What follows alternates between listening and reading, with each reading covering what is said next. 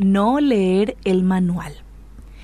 Y a veces cuando compramos cosas, adquirimos instrumentos, adquirimos algún objeto o bien, eh, rápido eh, sacamos del paquete, revisamos y, las ganas de ver cómo funciona ya en nuestras manos lo que habíamos pedido o lo que habíamos comprado es más fuerte que minimiza cualquier idea de ver este, los cables, de ver los libros, de ver el manual de instrucciones. Y si el accesorio presenta fallas, sabemos que podemos acercarnos al lugar donde lo adquirimos para reclamar la garantía, ¿verdad? Eso es clarísimo.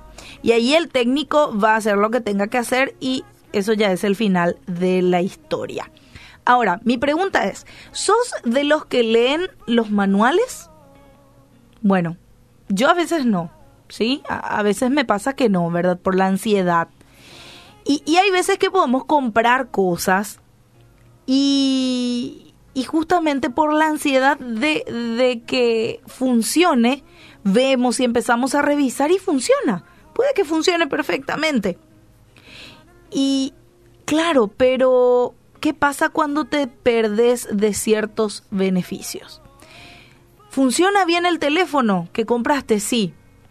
Pero al no conocer justamente el manual de instrucciones, al no leerlo, no le vas a sacar el mayor provecho que es necesario.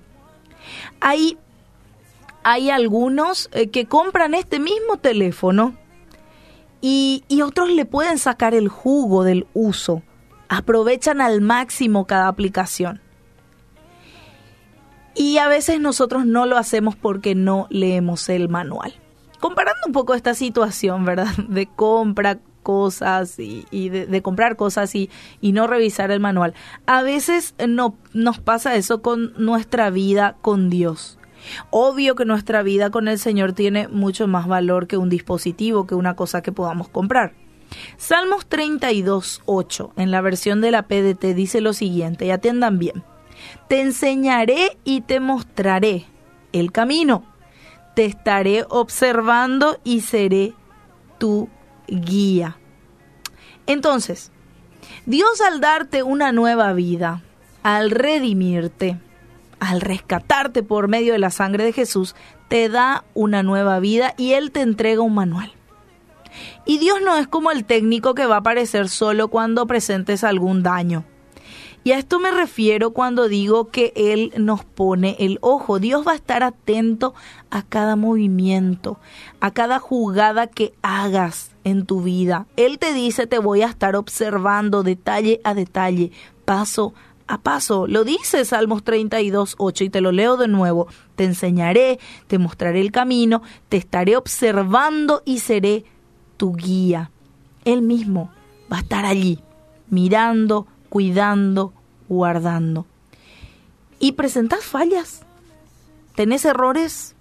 ¿Por qué caigo siempre en lo mismo? Pues a todos nos pasa. Pero el desafío es que si Dios nos acompaña diariamente, nosotros aprovechemos al máximo, actualizándonos cada día con su manual. Así que ya sabes, este manual a veces lo tenés ajado, a veces lo tenés ahí escondido debajo de la repisa de la mesa. Está este se la hizo en varios colores, en varias formas.